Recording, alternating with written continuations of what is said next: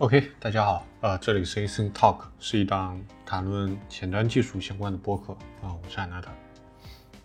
首先是上期节目听众说没有听众群这个问题，其实我们很早之前就想过要不要做，但后来我们觉得这个精力实在有限，维护不过来，所以就一直没有来弄。呃，我觉得应该在很长一段时间内，可能都是没有听众群这样的地方的。我知道大家可能有人想要聊一些什么，说一些什么嘛。呃，我觉得评论区也是个很好的地方，不只是给一个小圈子的人看嘛，更可以更加广泛一点的看。那也许你说的一个观点，我很赞同，但另外有一些人他可能又会觉得，哦，会不会有更好的方案？那大家在评论区里面讨论，呃，我我觉得会更有意义吧。然后另一点是我最近的一些体感吧，最近。一些网上的消息啊，跟之间同事或者朋友的一些聊天啊，我感觉虽然开放了，但是我觉得整个经济环境还是处在冬天的，所以还是挺建议大家没事去刷个题。立扣的还是要逛一逛的。说起来，我最近也是没怎么刷了，还是应该刷一刷。外面环境确实不太好。哦。还有另外一个点就是，最近大家应该有看到，就是那个人工智能聊天的一个东东西，它真的非常的，呃，超出我的想象。因为就是之前的人工智能，比如说像 Siri 这种，Siri 这种的话，就是我说它人工智障，真的一点都不过分，因为它其实不知道你在弄什么，感觉它就在拼接、在猜想，然后你再说一个什么东西，它猜一下，哦，那就这个吧。但 ChatGPT 不一样，就是我无论跟他讲中文还是英文，他是能完全理解我的句子的，他是能产生前后的关联，真正的理解你在上下文里想要表达的意思，然后给出回复。我是觉得程序员朋友一定要体验一下，感受一下这个这个东西吧，它真的挺恐怖的。OK，接下来的话，前面。B B 的环节就过去了哈。今天其实我想讲的一个引子是，从 Elon Musk 前前一段时间他刚收购 Twitter 嘛，他发了一条 Twitter 说 Twitter 性能不好呀，然后有超过一千多个 R P C 请求去去 render 这个 Home Timeline，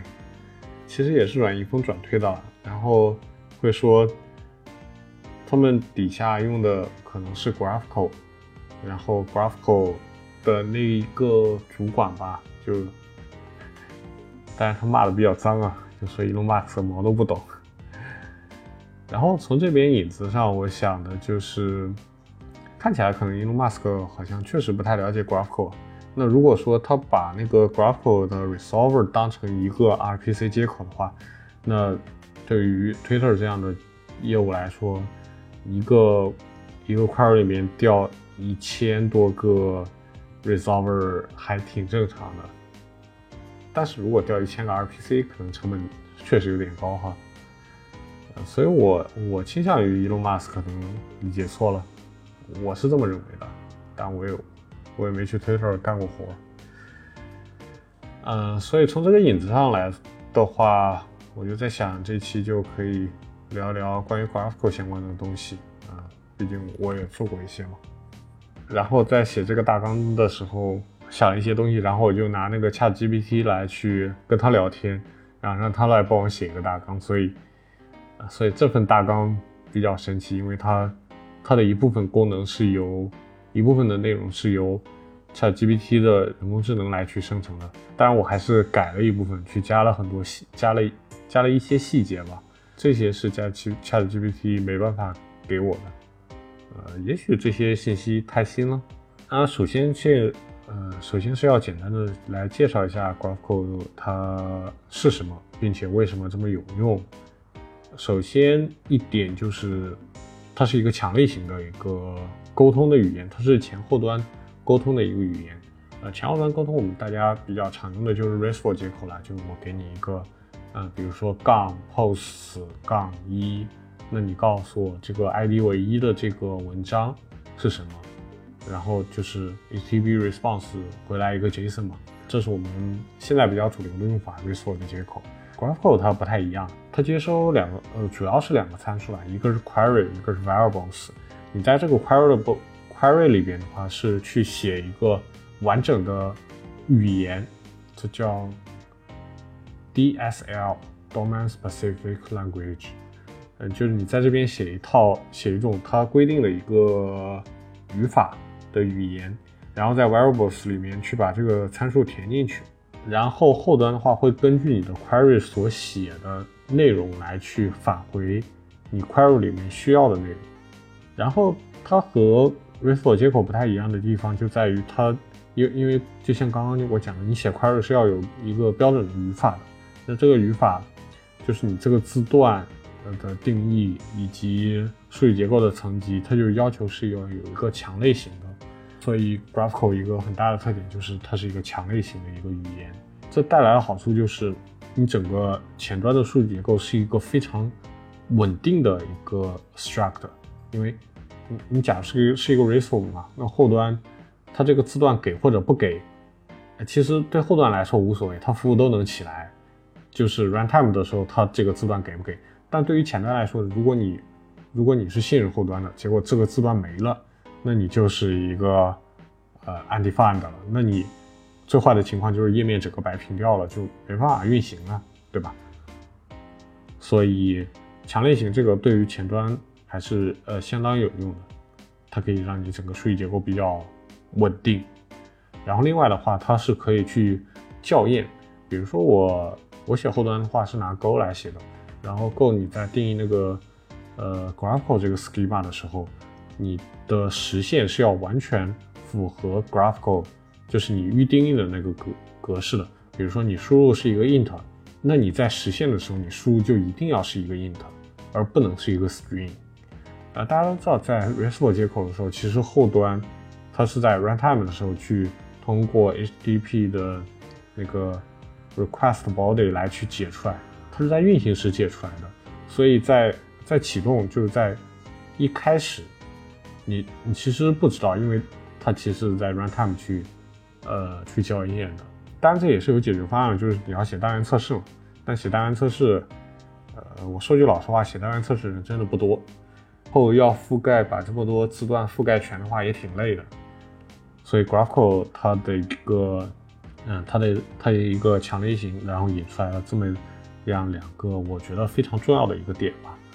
然后就像刚刚讲到的嘛，GraphQL。嗯，你可以写 query，query 就可以你你去拿你想要的一些字段。当我们最开始做业务的时候，大家都想的很理想，你有一个 RESTful 接口。那比如说你你有一个文章列表，那文章里边有 content，有 public date，呃，有什么 user，有 comments 这样的字段，对吧？但当你的应用变得越来越大，越来越呃复杂的时候，你就想在呃，几个页面之间重用的一个接口，但重用的时候你会发现里边字段总是多多少少的多那么一些或者少那么一些，然后中间的这个问题就产生了，要么开新接口，还是说用老接口，然后还是说两个接口拼成一个，呃，你需要的一些字段，这这都是一些问题。但 GraphQL 的话，它就不存在这个问题。GraphQL 你如果呃，或者我说的坏一点啊，你这个结构定义的非常差劲，那你也是能在一个 query 里边去，呃，完全的获取到你想要的一些字段信息。然后第三点的话就是，就是你可以呃设定完整的数据结构了。还是我刚刚讲的，你如果说是一个 RESTful 接口，你其实在定义很多数据结构的时候，你是受限制，你不能完全的把呃 DB 里边的 model 给。给暴露出来，然后前端因为各自的需要嘛，所以它会要求你在比如说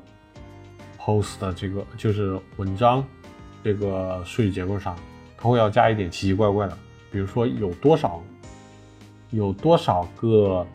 十八到二十岁的人评论了这个东西，那那你说这个字段它加在文章里面合适吗？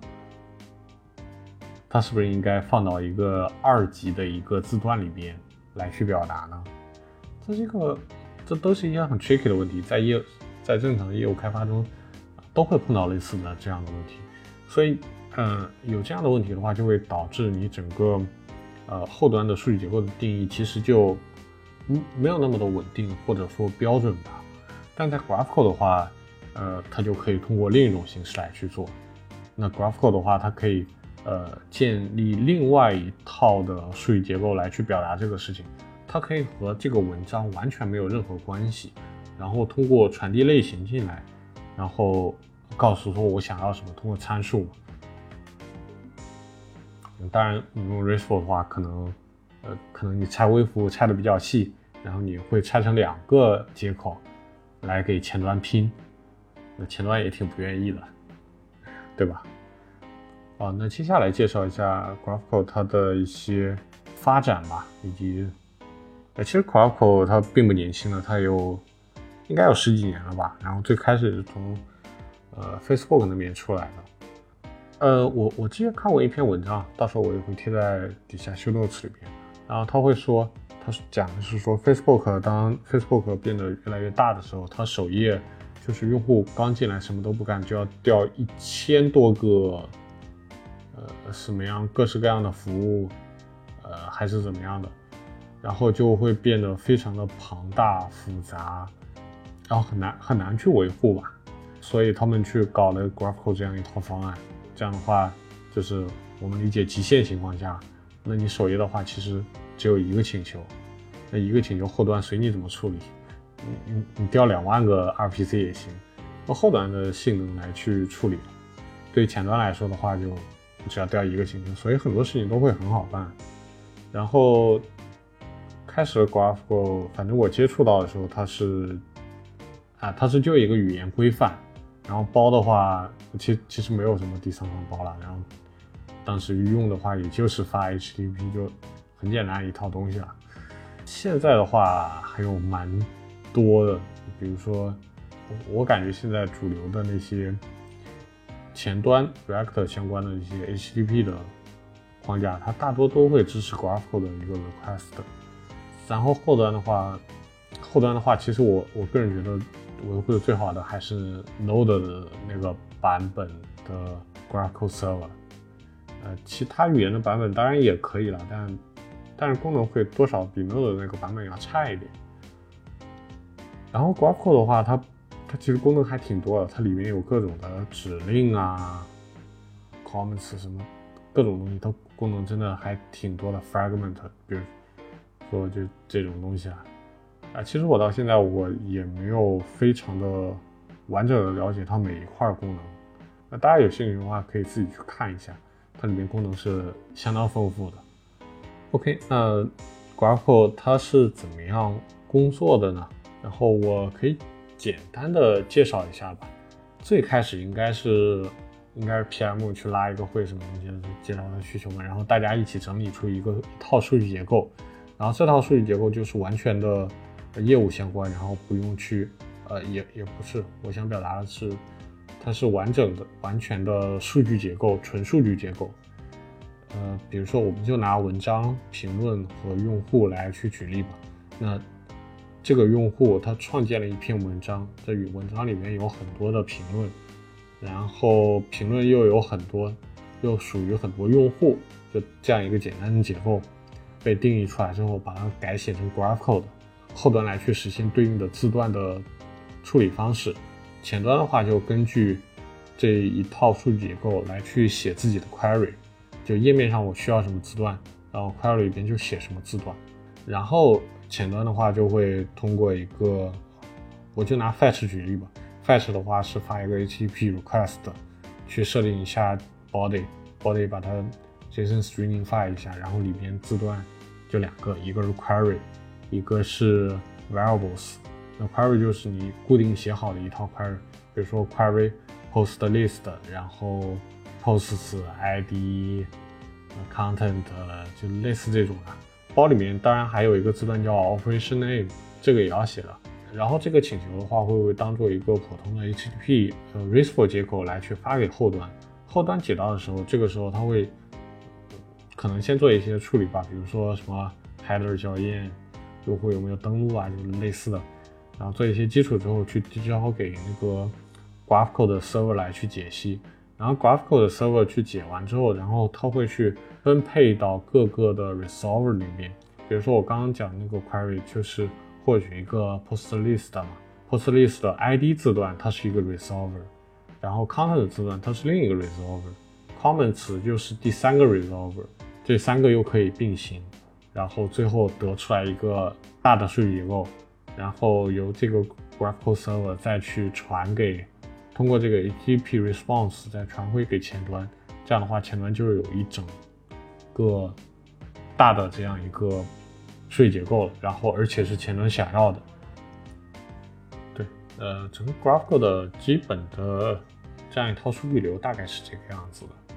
里边有很多变种了，比如说你不需要一个后端，而是说直接啊数据库里边。通过一个数据库的插件什么提供 HTTP 接口，就是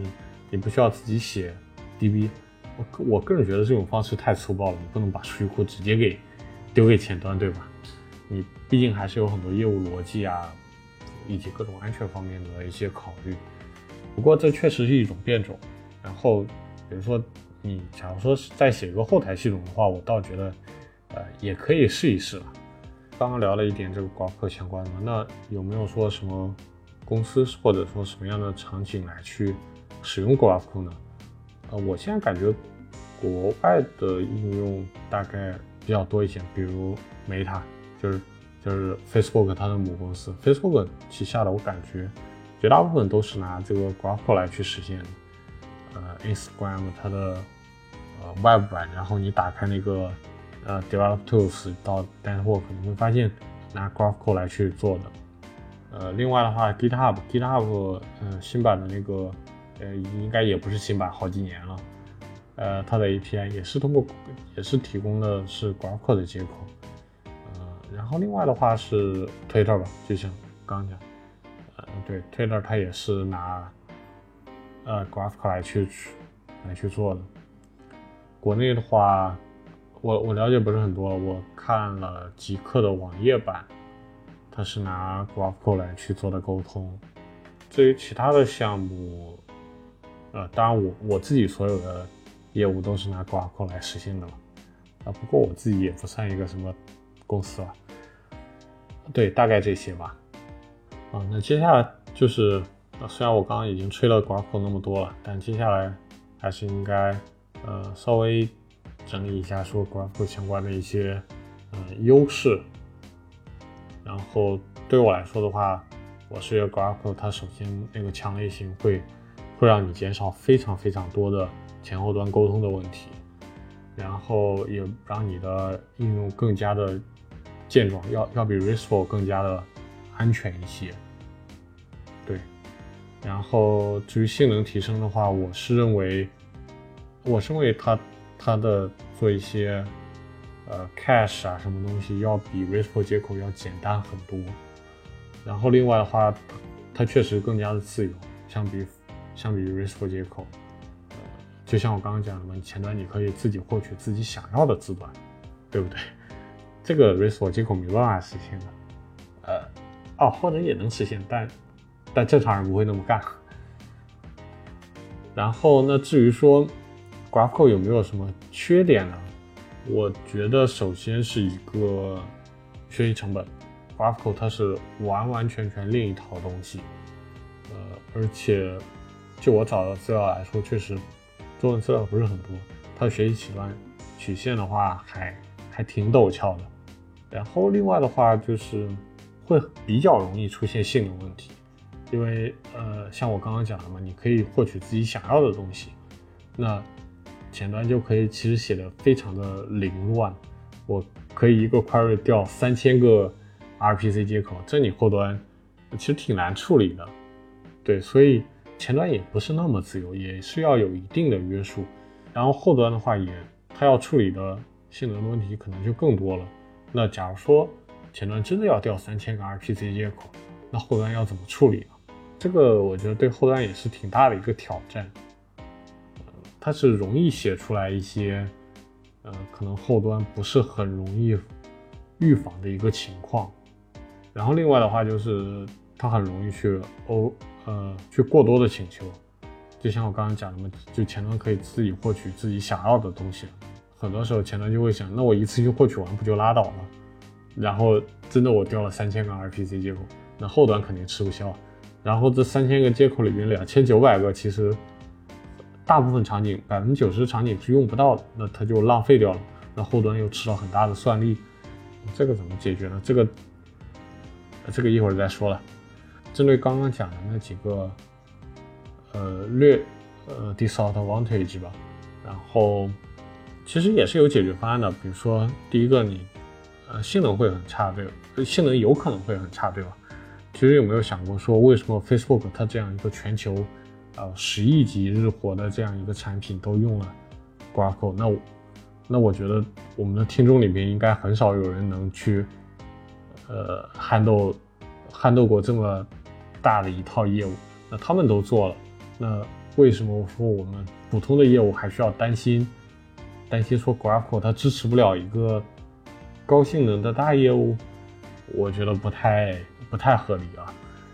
它的一些解决方案呢，就是呃，对于后端来说，那就加 cache 嘛，我就在前面。嗯，在 resolver 前面去加一个 cache，而跳过一些真正的计算，就反正性能出问题了，加 cache 总没错了。然后另外的话就是一个就是一个可观测性。那我和 Graph 的接口，它 Graph 的很多库，它其实做的还蛮好的，它会去支持一些像是 OpenTelemetry 这样的一些，或者说这样的接口吧。对，所以你就可以有一套自己的类似于像 Jagger 这样的这样的分布式追踪的一套服务，来去看你的性能瓶颈真真正的性能瓶颈到底在哪里。这样的话，你就可以去呃针对性的解决解决问题。比如说，就像我刚刚讲的，你一篇文章底下有一一百条评论，那一百条评论里边又有可能二十个人，那这个情况下你就要查。二十乘以一百条这样的数据库记录，对吧？那这个肯定性能开销很大的。那为什么？那是不是可以说就在上层来去做呢？比如说就在呃文章那个层级，我去把这一百条评论以及二十个呃一百条评论全部拉出来，而不用走这一百条评论的呃 circle，那你那你实际上就减少了很多的请求。如果说这里再加一层 cache 的话，比如说三分钟之内都有这个数据，那就更少了，对吧？所以它还是有解决方案的。当然不只有 cache，它还有，呃，我觉得比我专业的后端同学多得很，呃，应该会有更多的解决方案。然后，呃，像我刚刚讲的嘛，就是前端可以去，呃，无限制的去，呃，拉数据，对吧？对于标准的呃 GraphQL 来说，那其实也有方案的，就是。前端其实，在开发环境的时候，可以可以非常自由的去写 query。开发之后的话，可能过程中吧，就去跟后端的同事一起商量一下，说这个我这个 query 能不能这么写？对，对于你那边有没有什么呃冲突啊之类的？然后就提交到一个平台，然后后续的话，前端是通过通过这个平台，比如说一个非常大的一个 query。然后做成一个 MD5，这样的话前端就通过这个 MD5 和后端沟通，后端拿到你这个 MD5 的话，然后去转出来拿到你整个大的 query，然后再进行处理再返回。那这样的话，其实一定程度上也算是保护了后端的这整个 schema 不暴露给外部用户。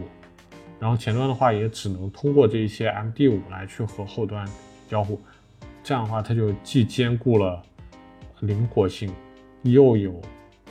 呃安全性的一个保障。前面提到了，还提到了说关于学习关于这个学习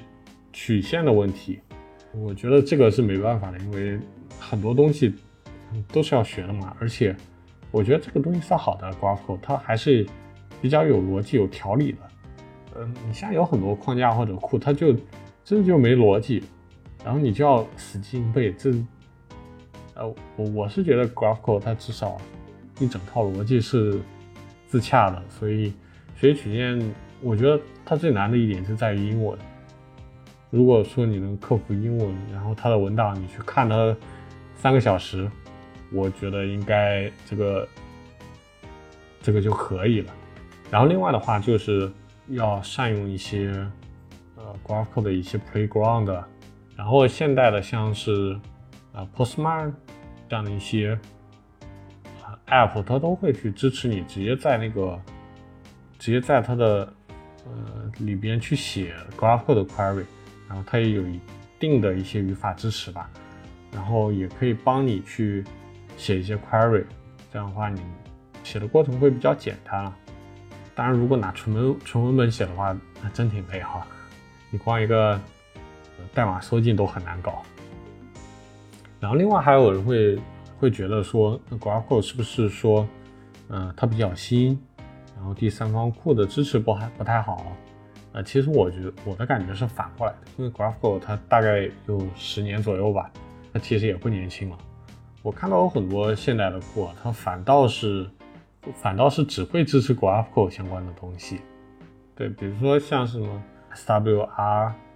就是还有 React Query，就大概这样的东西。哇，我怎么，哎，我来这边之后，这个口音口音都开始变了，就是呃，像是。SWR React Query，呃，它都会去支持，呃，GraphQL 的请求。然后像周边的一些 Dev2 啊，呃，尤其是 Apollo，Apollo 真的对于前端来说，呃，GraphQL 你是一个绕不开的一个关键词。GraphQL，呃，Apollo 它出了相，呃，一系列的工具啊，它比较好用是那个它的 Client 以及它的 Dev2。然后它之前会有一个 CLI 来去从从你的 GraphQL Query，就是那个文字版的，就纯文本的那个 Query，然后再加上你服务端对应的 Schema，去生成呃前端需要的呃代码，然后这代码里面都是那种这个代码就就 TS 的那些定义文件了，然后 Swift 也有，Kotlin 也有，就这样的东西，所以它第三方。支持其实还是不错的，我是觉得挺好用的。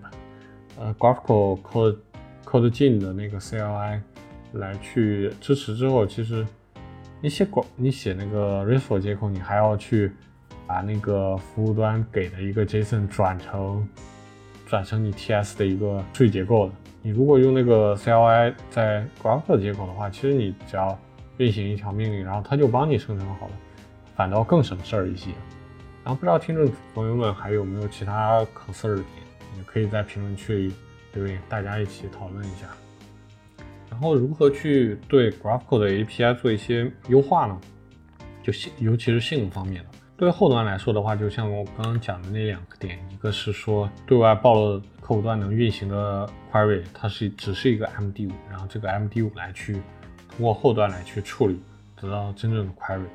啊，这是其中一个考虑到安全性的方面的一个可以做优化的点吧。然后另外的话就是，就加 cache，这个 cache 要放到尽量上层。不过这个东西也很看业务啊。然后对于后端的话，我想到大概就这两个点。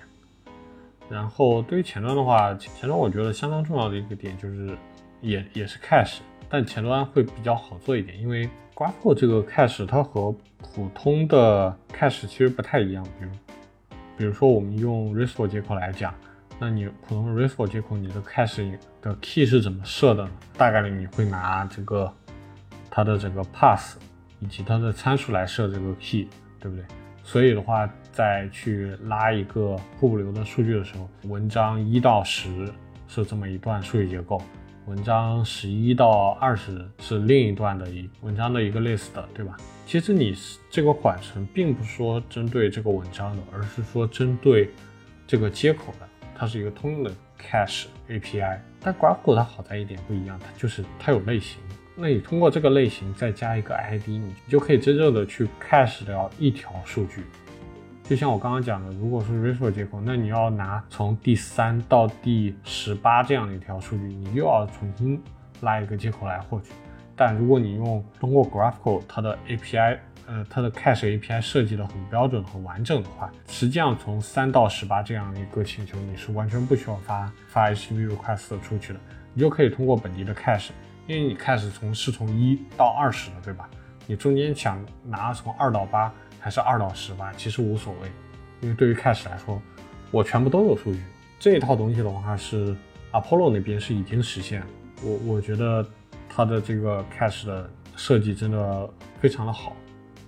然后最后的话算是一个案例吧，因为其实我用 GraphQL 服务大概四五年吧，从那之后我后面的所有的呃我自己写的项目都是拿 GraphQL 接过来去做前后端沟通的。但公司项目除外，公司项目的话，因为要考虑到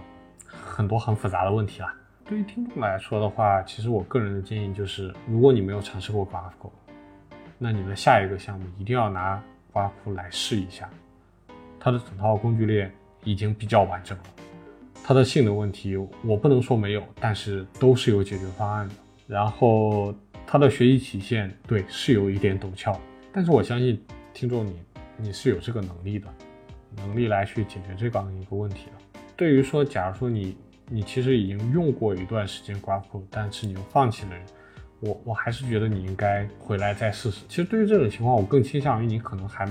还没有了解到 GraphQL 它的魅力在哪里，呃，我希望做听完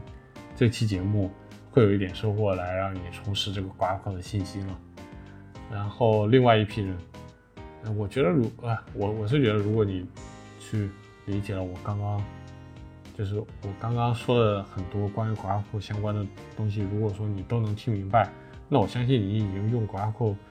很多年了，你不会再去想到转到 RESTful 接口。除非你的老板强制命令你一定要转，我我相信不会有人会退回到那个那个阶段的，大概这样。那今天这一期节目的话，大概就是这个样子，希望大家会有一些了解。当然，我节目中一些说的不对的地方，也欢迎大家来直接给我发邮件，或者说